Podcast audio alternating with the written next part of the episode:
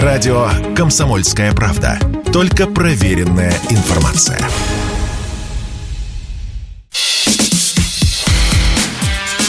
Диалоги на Радио КП. Беседуем с теми, кому есть что сказать.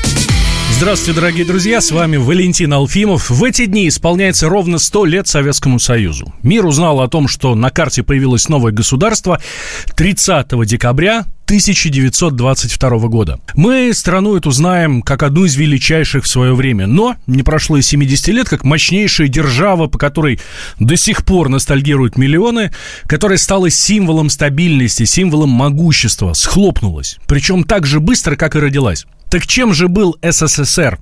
Великим экспериментом, подкосившим развивающуюся империю, или далеким будущим, которого мы просто не поняли, потому что не доросли? Вот об этом мы и будем говорить с историком, автором телеграм-канала «Толкователь» Павлом Пряником. Ну, тогда давайте начнем. Э, сто лет назад почему именно а, пошли на создание Советского Союза именно в таком виде? Ведь каждая республика была, ну, такая полусамостоятельная, э, имела право выхода в одностороннем порядке. Разве было непонятно, что это была мина замедленного действия? Я думаю, что тогда непонятно. Вообще вот надо, я всегда говорю, что самый правильный метод в истории погружать себя в контекст того времени. Попытаться туда попасть в 22 год и посмотреть, чего вокруг происходит. И мы увидим, что страна разрушена, страна в изоляции, страна потеряла это, Финляндию, Прибалтику, Польшу. Э, Россия была настолько слаба, что даже была вынуждена, а Молдавию потеряла половину. А, настолько слаба была, что вынуждена даже была эстонцам и латышам отдать часть своих территорий и заплатить репарации – это вот тот самый Изборск, например, город. Заплатили несколько тонн золота, лишь бы только заключить э, договор, даже с такими карликовыми прибалтийскими республиками. То есть страна в разрухе. Страна, страной управляют люди, которые никогда не были управленцами. В стране вообще управленцев мало. Э, Первая мировая, революция, гражданская, вот ту тонкую пленку управленческую в 2% людей, которые имели высшее и среднее оконченное образование даже эту пленку смыло. Вот мы должны себя погрузить в контекст той истории. То есть образованных людей нет. Их меньше одного процента. Я вот в Телеграме писал, даже специально копался, смотрел даже в верхушке ГПУ, ну вот, да, это такая суперструктура. 5% людей с высшим образованием – и надо понимать, что вот в этих условиях ужасных, когда ничего нет, нет ни управленцев, ни денег, золотой запас весь э, разгромлен непонятно кем, часть его в Англии, часть вывезена белыми, где-то похоронена, часть в Японии, управленцев нет, все в разрухе. В этой ситуации, конечно, люди исходили из какого-то минимума. Про те же республики они думали, лишь бы их взять на каких-то условиях, если не понравится, пусть выйдут да, вот только бы, только бы привлечь в какой-то единый, что называется, организм. Угу. То есть довольствовались малым. Вот я думаю, то самое право на выход республик из состава Советского Союза было основано на этом. Что мы идем на огромные уступки этим республикам. Часть из них э, были, понятно, очень стратегически важны, особенно Западная Украина, Белоруссия. Вот лишь бы только создать из этих осколков какое-то единое государство. Угу. Вот я думаю, это главная причина. А как вы думаете, были ли дискуссии по вот как раз по этому вопросу по праву выхода? Я думаю, что нет. Я думаю, что вот в то время э, важно было просто создать какой-то единый организм экономический и политический. Угу. Потому что ну, мы уже хорошо увидели в 91 году, что такое развал, как отражается он на людях. И понятно, что без той же Украины, э, ну и Россия бы не выдержала, потому что это основная житница, плюс уголь, плюс сталь. На Урале еще никакого нет э, промышленного вот этого корпуса, который появился только в 30-е годы. Я думаю, нет. Я mm думаю, а. исходили, вот я говорю, еще раз говорю, из минимума, вот из вот этой бедности, какой-то безысходности, и надо было на любых условиях собрать, вот пойти на любые уступки – местным элитам, у которых которые тоже с большим трудом да, пришлось засовывать в Советский Союз, та же Грузия, которая была меньшевистской, вот Кавказ, угу. Армения, Азербайджан, где были дашнаки, муссавитисты, Средняя Азия вся еще басмачами наполнена, там еще 10 лет с ними боролись. То есть вот шли на огромные уступки – лишь бы только собрать вот эту единую ткань, вот эти вот куски разрушившейся империи. Ну, получается, что, по сути, большевики э, пытались заново сшить вот эту вот развалившуюся империю, как вы сейчас сказали, да? Ну, просто, наверное, решили дать да. им побольше прав, чтобы они присоединились, да, и там показать им, что да, у нас тут да. настоящая свобода, а не как вот э, диктатура при... Именно, именно, да, да. И это еще, конечно, было таким ориентиром и для других потенциальных э, членов Советского Союза. Ну да, действительно, пока Ленин был жив, ну где-то до 27 года, вот я бы так сказал, до конца 27 года превалировала идея, что да, мы будем расширяться, будет всемирная революция, что к нам неизбежно присоединятся другие страны. Это только 27-28 год появилась вот эта вот идея Сталина, что мы будем жить и строить социализм в одной стране. Угу. И я думаю, это было таким хорошим примером, чтобы и другие потенциальные республики – которые могли бы влиться в Советский Союз, не боялись, приходили к нам. Ну, вот я э, думаю, это все на этом было основано. Ну вот по этой же логике ленинской, да, раз они рассчитывают на то, что ну там через год-другой будет вот эта вот великая мировая революция, и чего тогда делить, да? То есть зачем тогда там угу. отсоединяться? Вот, э, ну, то есть не, не страшно будет, потому что будет одна такая братская пролетарская социалистическая семья. Угу, все верно. А, кто был инициатором создания Советского Союза вот именно в таком виде? А кто был против? Сталин и Ленин эм, понимали, ш, э, у кого-нибудь из них было понимание, что национальные республики это, это плохо, это может быть бомба замедленного действия? Я думаю, нет. Я думаю, нет. Ленин, конечно, был за. Ленин был таким максималистом, который вот как раз думал о том, что мы будем и дальше расширяться. Республика Земшара – вот, что неизбежно мы придем. Но это такой глобализм, социалистический глобализм. Я все время говорю, что Советский Союз еще и вырос на идее глобализма. Вот мы сейчас видим либеральный глобализм, который в 70-е годы появился. А первым идею вот этого глобализма, конечно, обосновал Ленин, который имел скорее там не экономические, а такие политические начала. Я думаю, нет. А Сталин, не думаю, что Конечно, ему создали ореол, что он тем более Минацем руководил. Он скорее такие разруливал тактические задачи, стратегически ничего не решал. И сам Сталин признавался даже в конце 30-х годов, что я такое там по сравнению с Лениным, я букашка. И даже по сравнению с Троцким, с Бухарином, вот эта его знаменитая там застольная речь 7 ноября 1937 года на квартире у Ворошилова – она есть, ее можно найти, почитать. И он говорит, да я был букашкой по сравнению со всеми этими людьми. Не только Ленин, но там и Троцкий, Каменев, и Зиновьев, все были выше меня. Я был просто вот таким обычным служакой. Так что там большой какой-то стратегической вот именно роли Сталина в Советском Союзе не было. Он решал, да, его вот основная задача была роль, которую запомнил в создании Советского Союза, это разруливание проблем на Кавказе.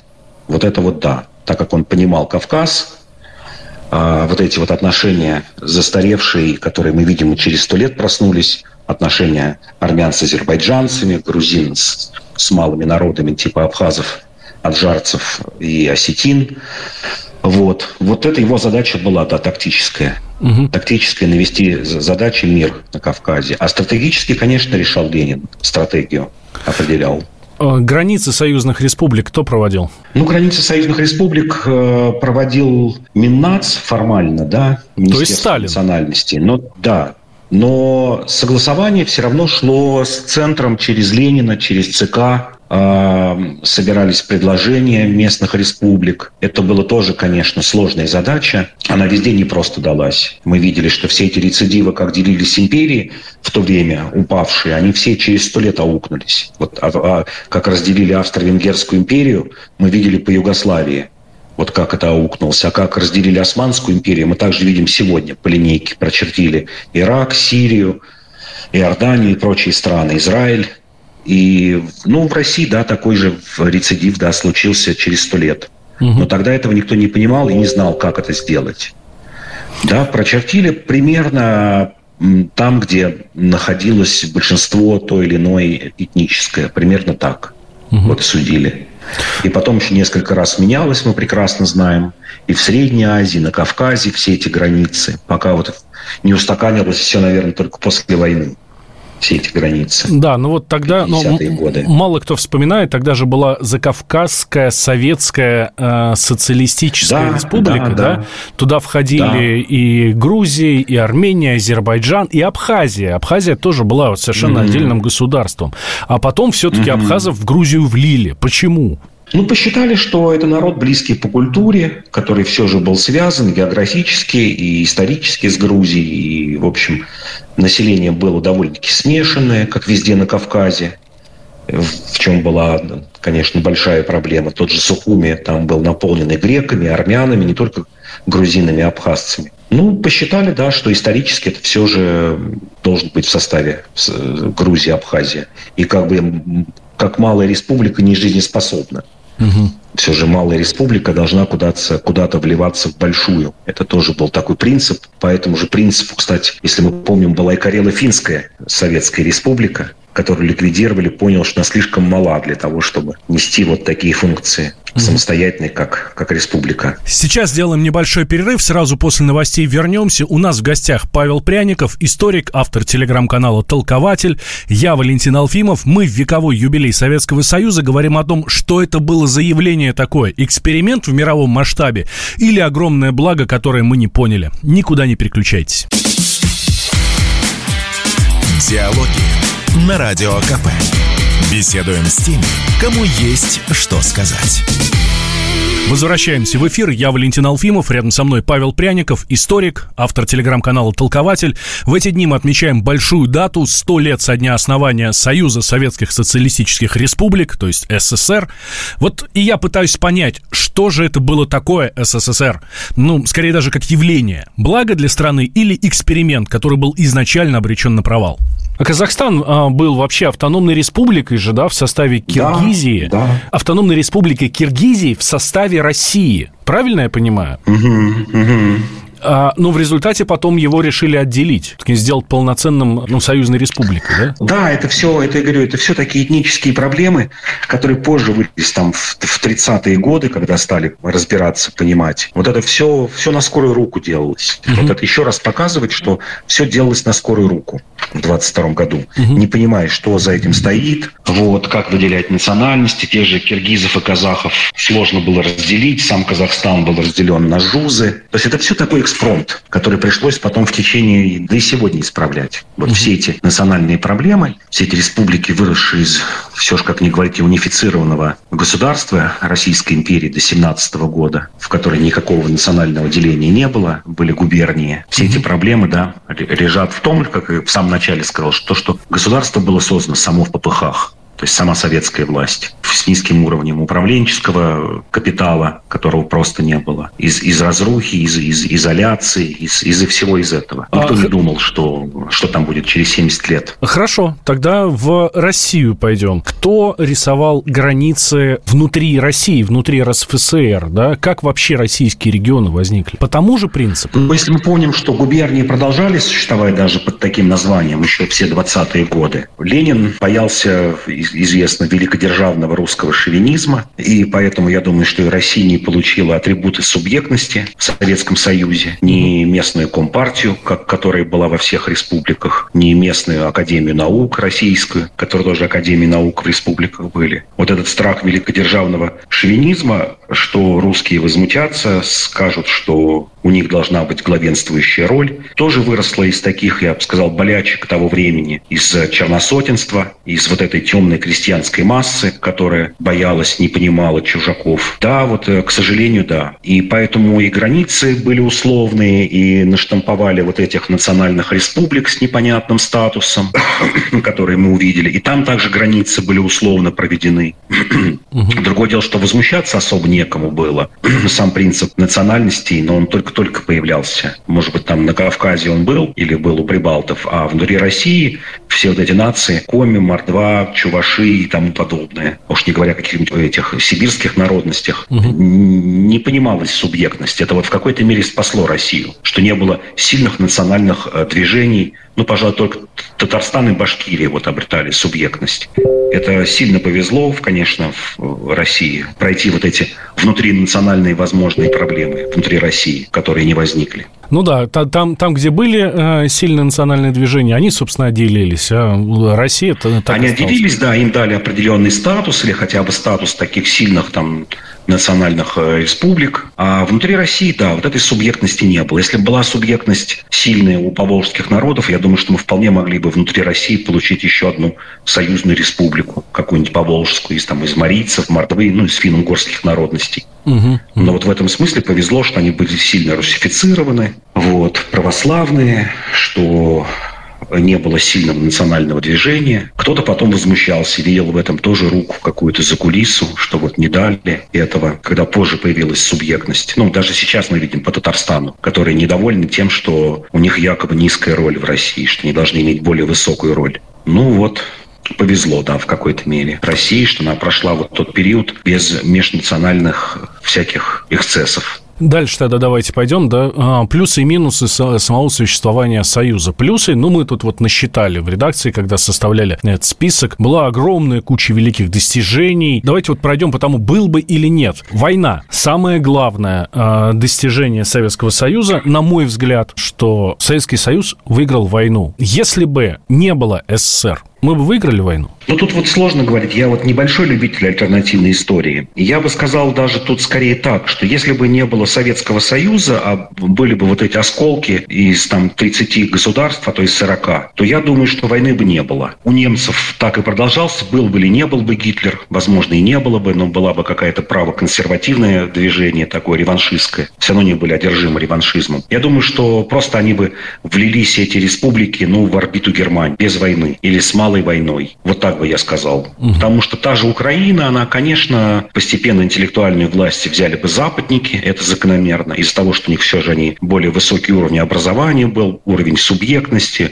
опыт политической борьбы был гораздо больше, который они еще в Австро-Венгрии приобрели. Вот та же Украина, она просто была бы таким бы сателлитом э, немецким, как какая-нибудь там Румыния или Венгрия. И скорее всего, никакой бы войны в этом смысле не было. Вот если говорить об альтернативной истории. Просто без всякой войны бы Германия поглотила часть вот этих западных наших земель. Вот и все. Вообще бы Россия была бы растаскана на территории, которые были бы сателлитами тех или иных держав. Вот я уверен, что Дальний Восток был бы под американцами, японцами. Вот э, Украина была бы про, пронемецкая. Пронемецкая, кстати, был бы э, Грузия, потому что это было видно по 20 году. Меньшевистская Грузия. Немецкие социал-демократы ее превозносили, говорили, это вот настоящая социалистическая республика и есть, не то, что большевиков. Превозносили меньшевиков. То есть Кавказ был бы про-турецкий, про-немецкий, какая-нибудь Карелия была бы финская, Прибалтика тоже про-немецкая, там Белоруссия про-польская. То есть войны бы просто не было, не с кем воевать было. Угу. Вот в чем дело. Осталась бы одна Россия сама по себе. Ее... Да, великорусское ядро бы осталось, как при Иване Грозном, да, угу. до Волги. Вот как примерно в минимум советской власти было, если на карте посмотреть, там, по началу 19 года. Узкая полоска вдоль Волги и великорусское ядро. Угу. Вот, и все остальное было бы вокруг еще бы 30-40 государств вокруг нас нас. Средняя Азия ушла бы под Англию, под английское влияние, вот, как англичане намечали. Ох, То спа- есть просто бы все развалилось, воевать бы не с кем. Спасибо а? Советскому Союзу, вот что я хочу сказать.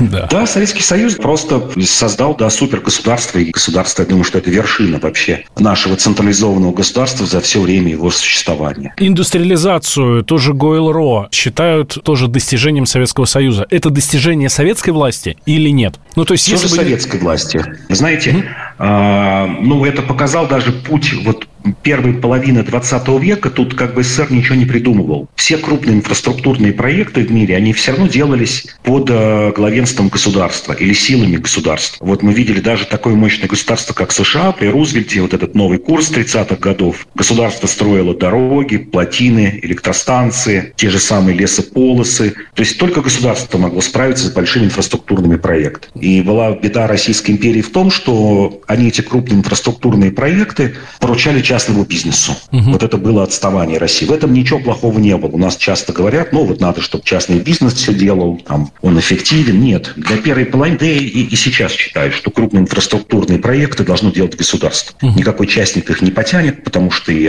вложения огромные, рентабельность низкая. Ну, те же какие-нибудь ГЭС мощнейшие, АЭС, там какие-нибудь порты, железные дороги. Вот Советский Союз, да, смог, Ленин смог понять, что для таких крупных проектов нужна централизация. При царе этого не поняли. Ленин понял и смог, смогли реализовать и индустриализацию по этому же принципу. То есть частник, конечно, никогда бы не потянул магнитку, которая была сделана, или Днепрогэс. Я думаю, что в то время не только в России частник, но и в Америке бы частник не потянул сделать гидроэлектростанцию, как у них там знаменитые на реке Колорадо стоят электростанции, такие же сделанные государством в 30-е годы. Угу. То есть, да, здесь, безусловно, без Советского Союза мы бы не получили индустриализацию, мощную индустриальную базу.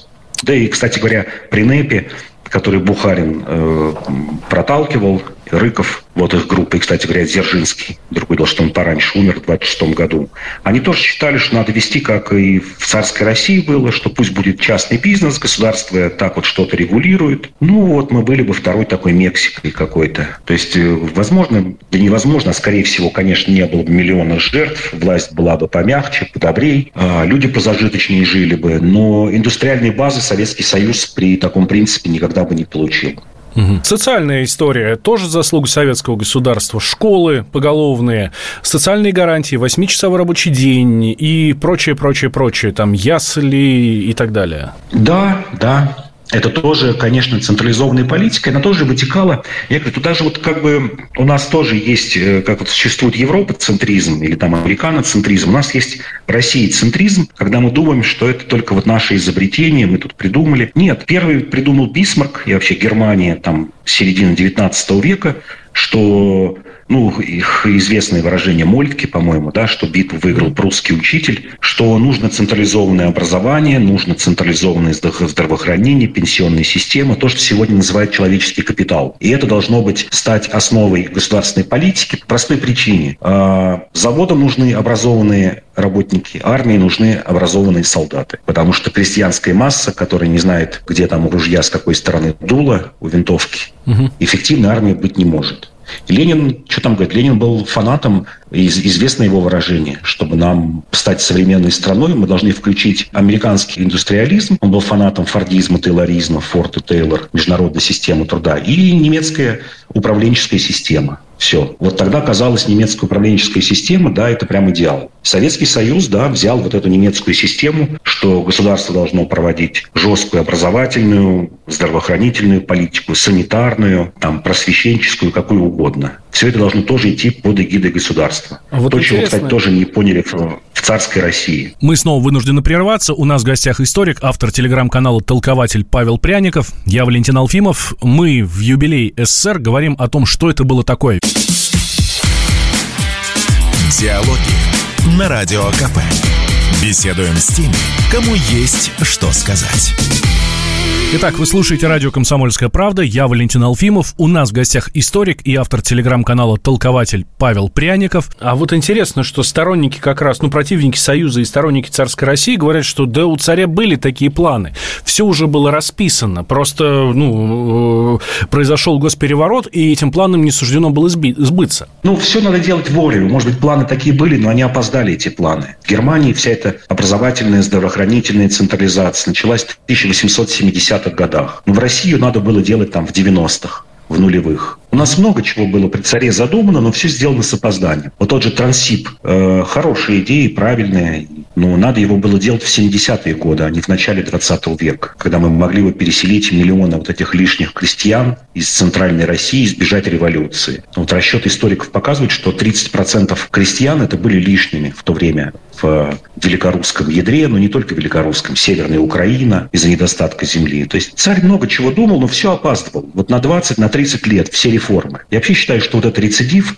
сталинский, жестокий, да, безусловно, жесточайший, это все исправление, да и даже ленинский, это все исправление царских ошибок, вот этих вот полумер, вот этих незаконченных реформ, опоздавших реформ, половинчатых реформ. Но вот я часто пишу и говорю, что, например, ну, вот освобождение крестьян надо было делать по реформам Спиранского 1810-20 годы, когда, кстати, освободили крестьян в Прибалтике от крепостничества, и землю, в общем, небо не рухнуло на землю, ничего страшного не произошло. Вот это все время опаздываем, опаздываем. Мы 50 лет опоздали с освобождением крестьян, на 30 лет с трансибом, вот как вы говорите, на 30, на 40 лет с, с, с обязательным образованием, которое должно было быть и не трехклассное церковно-приходское, а хотя бы семь классов обязательных. Вот все везде опоздали. И вот большевикам пришлось вот этот путь пробегать там за 20-30 лет. То, что страна могла бы спокойно 100 лет без рывков потихонечку идти реформами, как в той же Европе, угу. то, чего царизм не сделал. Пришлось большевикам ломать через колено, ну, как Петр Первый делал. Я все время говорю, что Петр Первый – это первый сталинист,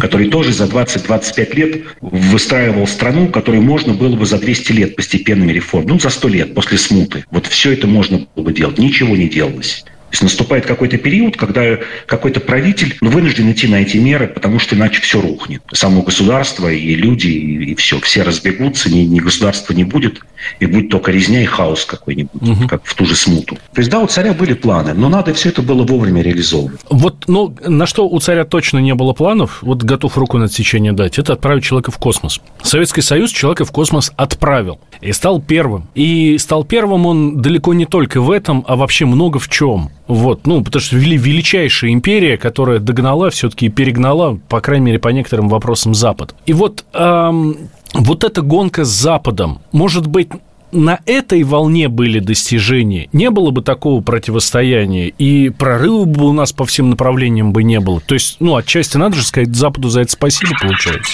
Да, безусловно, конечно, всегда противостояние с Западом, э, он и Западу дал много очков. Все ученые говорят, что, в общем, э, война и ВПК, они всегда торгают э, толкает фундаментальную науку. Все придумывается сначала для армии, а потом идет в, гражданскую, в гражданские отрасли. Но мы знаем, что также американцы придумали интернет в 60-й год как средство, когда если мы ударим по ним атомной бомбой, все будет разрушено, и останется вот эта связь, которая между бункерами будет. Э, вот это все выросло из, из, из такой же войны. Также у нас. Да, безусловно, война, она была таким двигателем фундаментального научно-технического прогресса. И всяких типов двигателей, новых материалов, и космос, и атом, который мы помним не только атомные бомбы, но и атомная промышленность, атомные станции, атомные ледоколы, э, все это возникло. Да, противостояние с Западом, оно, конечно, сильно подстегивало Советский Союз. Вот еще раз говорю, такая альтернатива, хоть я не очень люблю альтернативную историю, но вот если бы был бухаринский тип, кстати, как и Ленин. Ленин тоже думал ведь, что НЭП – это минимум на 50 лет. Угу. Но Ленин просто не видел, чего происходило в мире. Умер слишком рано, не застал Великую депрессию западную с 29 по 33 год, которая вверх тормашками подняла весь капиталистический мир и снова его толкнула к войне. Но вот если бы был бухаринский тип, да, это было бы такой с упором на потребительское общество, как они хотели. Ну, в общем, такие, знаете, все рецепты, которые мы видим в современной Восточной Азии. Вот Китай. Китай это же э, никто не скрывал, и они сейчас не скрывают, Дэн Сяопин, что мой ученик – это Бухарин. И Дэн Сяопин сам, когда был в Москве, учился у Бухарина там, в 20-е годы. Это его личный учитель. И он считал, что все экономические реформы Китая, они все шли по тому пути, который нарисовал Бухарин.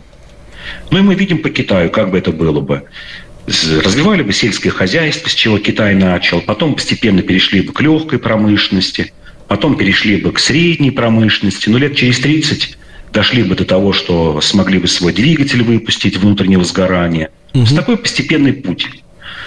А, ну, да, сохранили бы много жизней, не было бы репрессий, я уверен, но, с другой стороны, не было бы крупной промышленности. Россия была бы такой среднеразвитой страной, и, кстати, опять же, неизвестно, удержала бы в орбите свои окраины. Ну вот смотрите, да, если это мы сейчас про плюс с вами говорили, да, и э, там угу. достижения и так далее, но ведь и минусов было много. Был ГУЛАГ, э, страшная совершенно вещь. Был голодомор. Ну, не, не тот вот украинский, про который они рассказывают, да, а просто голод. Голод в стране был. Mm-hmm. Э, тотальная уравниловка. Повальная абсолютно бедность у нас даже, даже руководители государства, ну, скажем так, жили скромно в тот момент. Mm-hmm. Вот. И это все вылилось в какой-то тоталитаризм, в какую-то апатию населения. Да, это, это действительно вот тот самый индустриальный рывок, за который расплачивалось наше государство. То, о чем мы с вами говорили, то, что нужно и можно было бы провести за 100-150 лет постепенных реформ, э, без опоздания, с той же освобождением крепостных крестьян, с решением крестьянского вопроса, земельного, безземельного точнее, индустриализации, там, всеобщего образования, в, в наделение всеобщим правом всех людей – Все это было сделано, не было сделано, и это все рецидив. Это все рецидив вот этих реформ. Да? Ну вот есть русская модель управления. Очень хорошо о ней такой Александр Прохоров написал, э, что она все время колеблется как маятник. От, от застоя и тишины к таким вот к резкой авральной работе. То есть вся история, все тысячи лет России вот построена как этот маятник. Ну вот первый маятник, о котором мы точно можем сказать, это Петр Первый, угу. который по людским потерям все же даже превзошел Сталина. В чем как бы беда э, Сталина? В том, что это все произошло на наших глазах. Я думаю, что почти каждая семья у нас в России понесла какие-то потери при Сталине. Мы это хорошо помним, видим. Даже еще живы люди, которые прошли войну, там, и даже 30-е годы, там, допустим, там 90-100 лет. Это все у нас перед глазами. А вот если бы это все происходило 300 лет назад, как и должно было бы происходить, когда вот идет переход резкий от города, от деревни города, я вчера только написал об английском варианте, как в 16 веке переходил вот у себя в телеграм-канале, как угу. в Англии происходил тут переход от деревни к городу. Это такой же жесточайший был период, как и при Сталине, а то и хуже. И, кстати говоря, тоже с разрушением церквей. То есть любой переход мобилизационный в любой стране происходил с разгрома церквей, потому что надо было брать деньги откуда-то на индустриализацию. В, в Англии в 16 веке 80% священников были уничтожены. Вот в этой религиозной фанатической борьбе между э, католиками, англиканами, протестантами. Закрыты почти закрыты все монастыри, выгнаны все монахи. Угу. Вот мы просто прошли на, на наших глазах. Вот то, что Запад проходил там в 16, 17, 18 веках, мы прошли вот э, это в первой трети 20 века. Это, безусловно, трагедия, я всегда говорю. Но она не могла не случиться. Она не могла не случиться вот именно из-за затяжного кризиса 200-летнего. Э, вот 200 лет, то, что нужно было делать 200 лет, начиная там примерно с Екатерины, заниматься этими реформами – вот этого ничего не было сделано. И это пришлось делать большевикам, ломая через колено. Ломая через колено, переход от деревни к городу везде происходит жесточайшим образом. Если мы посмотрим на мексиканскую революцию, в ней в относительном, она в то, в то же самое время шла, как у нас. В ней в относительном исчислении погибло больше людей, чем у нас. Но у нас там по разным прикидкам где-то процентов 10-12, в, в Мексике погибло 20 процентов. Гражданская война в Испании – в ней погибло в, в, больше, чем в нашей гражданской войне. То есть везде вот отсталые общества, которые пытаются модернизироваться, прыгнуть из деревни в город, всегда проходят через, через жесточайшие катаклизмы. Угу. И в России этого не, не могло не произойти. Да, это, еще раз повторю, плохо, чудовищно, но как бы это, я бы сказал, историческое правило. Это историческое правило. Большевики вместились в это историческое правило. Хочешь за 20, за 30 лет пробежать тот путь, который надо было бы пройти за 200 лет, ну, безусловно, будут жертвы. Ну, это то же самое, я не знаю, как человек, который 30 лет лежал на кровати, атрофированы мышцы, и теперь ему надо через э, полгода пробежать 100-метровку с хорошим результатом. Но он тоже будет в слезах, в боли проходить, тренироваться, что-то ломать себе. Так бы он мог тренироваться 10 лет – в спокойном режиме, а здесь, да, будет рецидив. Угу. Ну, не бывает по-другому. Форсированный режим. я не оправдываю режим, да? репрессии, а просто это историческое правило. Вот угу. все, кто хотел пройти быструю модернизацию, другого пути нет, чем через репрессии, кровь, слезы, войны, боль. Делаем еще один перерыв, маленький. Сразу после новостей возвращаемся. У нас в гостях Павел Пряников. Это историк, автор телеграм-канала «Толкователь». Я Валентин Алфимов. Мы в вековой юбилей Советского Союза говорим о том, что это было заявление такое. Эксперимент в мировом масштабе или огромное благо, которое мы не поняли, не доросли. Никуда не переключайтесь. Диалоги на Радио КП. Беседуем с теми, кому есть что сказать. Итак, вы слушаете радио «Комсомольская правда». Я Валентин Алфимов. У нас в гостях историк и автор телеграм-канала «Толкователь» Павел Пряников. Давайте перенесемся уже вот сюда, ближе к нам. 91 э, год, страна разваливается. Если с э, другими национальными республиками, ну, все более-менее понятно, это, ну, как мы уже говорили, это была мина замедленного действия, ну, это и многие так говорят, да, то вот Украина, Россия и Белоруссия, мы искусственно раскололись на них или нет? А, Я думаю, что раскол-то произошел не в 91 году, конечно. Раскол произошел, э, пожалуй, в 15-16 век, когда одна ветвь славянства восточноевропейского угу стала московским княжеством, а две другие части стали частью литовско-польского мира. Вот этот разлом произошел, и он все определил. В Советском Союзе, ну даже в позднецарское время пытались совместить, пытались как-то соединить все эти три в восточноевропейские ветви славянства в одну, как-то сгладить различия, но ничего не получилось, потому что вот этот багаж э, отдельной жизни там на протяжении двух-трех веков, он все же сделал свое дело. И сделал свое дело прежде всего среди элитах. Но мы все знаем, что все национализмы начинаются сверху, не снизу. Угу. Любой национализм, чешский, румынский, все проходили так. Крестьянин не способен создать какую-то там стройную теорию национальную. И верхушка Украины, Белоруссии в меньшей мере, потому что все же такой слишком подчиненное положение имела у поляков. А украинская интеллигенция, украинская церковь, украинские какие-то высшие там чиновники, да, они все считали, что мы отдельные нации. Но по-другому бы не получилось. Советский Союз, ведь надо понимать, часто укоряет Советский Союз в том, что он Украину вот там коренизацию проводил, дал слишком много прав в 20-е годы. А здесь опять надо погружать себя в контекст того времени, для чего это делалось. Украина ведь была э, крупнейшей разъединенной нацией на то время. Огромное количество украинцев осталось жить в Польше, в Чехословакии, в Румынии, ну, все эти западные области. Угу. Большевикам надо было показать образцовую Украину, как пример для украинцев, которые остались в других республиках, что, ребята, идите к нам, там, поднимайте национальные восстания, делайте что-то, чтобы влиться вот в эту образцовую Украину. В какой-нибудь Румынии вам не дают говорить по-украински в Буковине, да, там поляки не дают вам говорить по-украински во Львове, а вот есть у вас под боком прекрасная синеокая Украина, где у вас будут все права. То есть это был, конечно, большой политический подтекст. И отчасти в Белоруссии также. Потому что треть Белоруссии тоже оказалась в Польше. Она же не просто так появилась, эта коренизация. Если мы обратим внимание, больше ни в каких республиках, я бы сказал, такого вот агрессивного насаждения национализма не было. Не, не заставляли русских становиться грузинами, в Грузии или там русских казахами. А вот на Украине это было. Это был, конечно, политический подтекст. Что у нас свободная республика, у нас украинский национализм процветает, поэтому нам нужно соединиться с украинцами, с другими. Угу. Вот это, пожалуй, все оттуда пошло. И я бы сказал, все равно предопределило то, что Россия и Украина разойдутся. Вот с Белоруссией другой вопрос. Белоруссия, конечно, ближе. Она вот где-то занимает промежуточное положение, ее национальное самосознание, я бы так сказал, между Украиной и Россией. Но не случилось.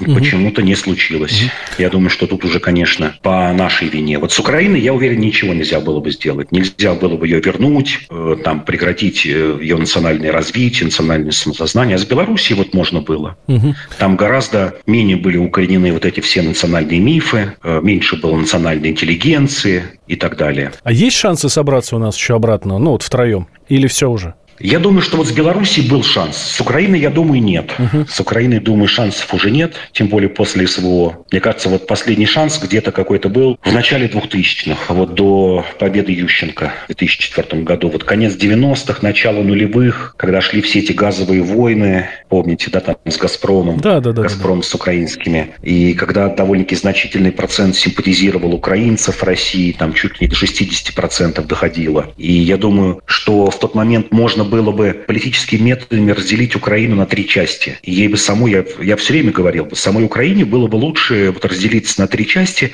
там, в 91 году.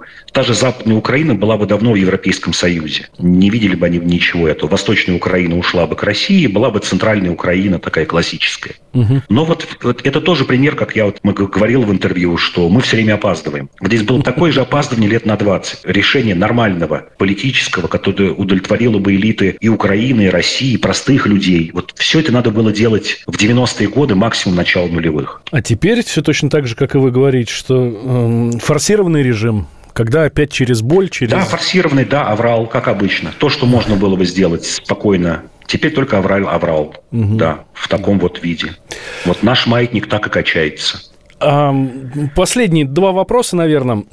Почему 90% живших при Советском Союзе по нему ностальгируют? Ностальгируют по времени Брежнева, это и понятно, в общем, из психологии, потому что другого времени-то люди, большинство и не видело. Э, те, кто видел 30-е годы, ну, им сейчас должно быть, ну, там, хотя бы 95-100 лет. Много у нас таких людей. Угу. Ну, там, которым в каком-нибудь 40 году хотя бы 10 лет было. 30-го года рождения, ну, вот 92 года ему должно быть. Э, конечно, помнят то время, в котором жили сами, или то время, которое помнят со слов родителей. Это, да, 60-е, 70-е, первая половина 80-х годов. Я вообще сказал, что это расцвет Советского Союза. Мы с вами говорили, что 30-е, 40-е годы и часть 50-х – это кровь, войны, слезы, репрессии. Мало кто, думаю, хотел бы оказаться по доброй воле в, в таком времени. Да, Брежнев а дал пожить Союза, да, да, 60-е, 70-е годы, конечно, ностальгирует по этому времени. И я думаю, знаете, главная причина, она психологическая, даже не столько в каких-то материальных вещах да, жили небогато. Там бедности вопиющей не было, как сегодня. То есть такого радикализма крайнего, что кто-то живет, ест на золоте, а кто-то там по помойкам побирается.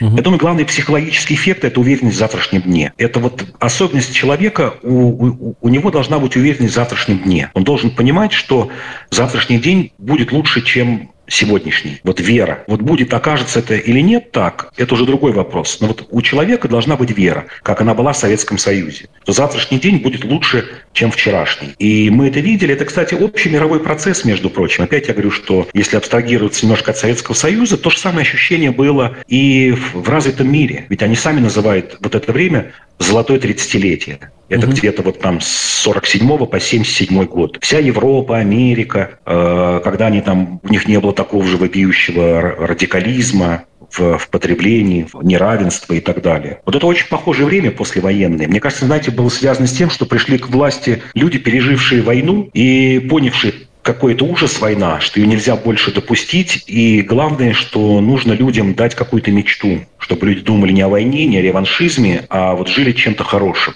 Вы же помните, главная установка в Советском Союзе была никогда больше никакой войны. Не вот сейчас установка можем повторить, а тогда было никак установка наоборот, никогда повторять не надо. Надо забыть и жить, э, думать о чем-то хорошем. Вот я думаю, люди ностальгируют именно по этому психологическому ощущению. И ощущение стабильности, когда тебе не надо думать сможешь ли ты завтра семью прокормить или нет, когда у тебя есть гарантированное право на труд. Да, там хватало своих, как бы, что называется, тараканов. Но вот чего не отнять, так вот этого вот психологического ощущения стабильности, какой-то защищенности. Угу. Вот то, чего сейчас нет. Когда люди встают и думают, а смогу ли я семью свою накормить, а не прилетит ли снаряд ко мне завтра в мой дом. Вот Советский так. Союз, Советский Союз, СССР. Что это было такое? Это вот был такой великий мировой эксперимент, который просто не удался и подкосил Россию? Или это было какое, не знаю, далекое будущее, которое мы, до которого мы просто не дошли? Ну, то есть мы своим мозгом, своими умениями не дошли. Вот. И просто он начался слишком рано.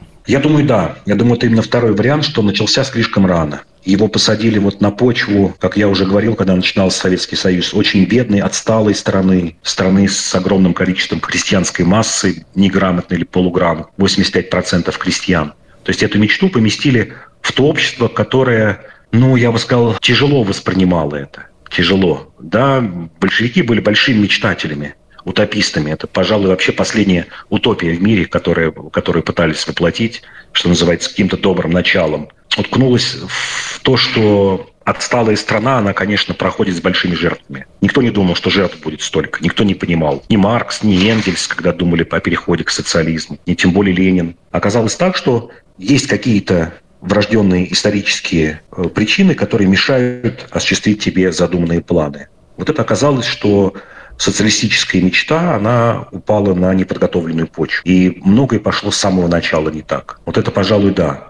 Все пришлось по ходу дела очень многое менять и, что называется, жить экспромтом. Вот эта мечта Ленина о том, что будет Всемирная социалистическая республика, от нее пришлось быстро отказываться. Потом от мечты от НЭПа пришлось быстро отказываться. И так далее, и так далее. Никто не думал, что будет такая смертоносная война. Вот все это делалось экспромтом. Да, это в какой-то мере был эксперимент. В какой-то мере эксперимент. Даже если отбросить вот мечты о социализме, а просто сказать, как построить в быстрый срок развитое государство на а, основе отсталости угу. в, в отсталом обществе. Угу. Вот, пожалуй, такой эксперимент. Да, он мог бы быть капиталистическим, но получился у нас социалистическим. И мое мнение, что все шло хорошо до конца 60-х годов, до начала 70-х. А там опять, вот как мы с вами говорили, опоздали.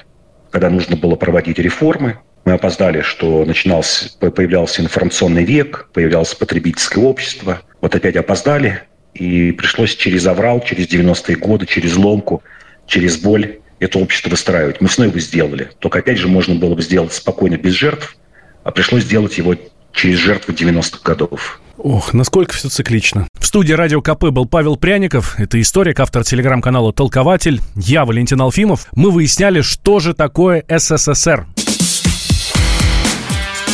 Диалоги на Радио КП. Беседуем с теми, кому есть что сказать.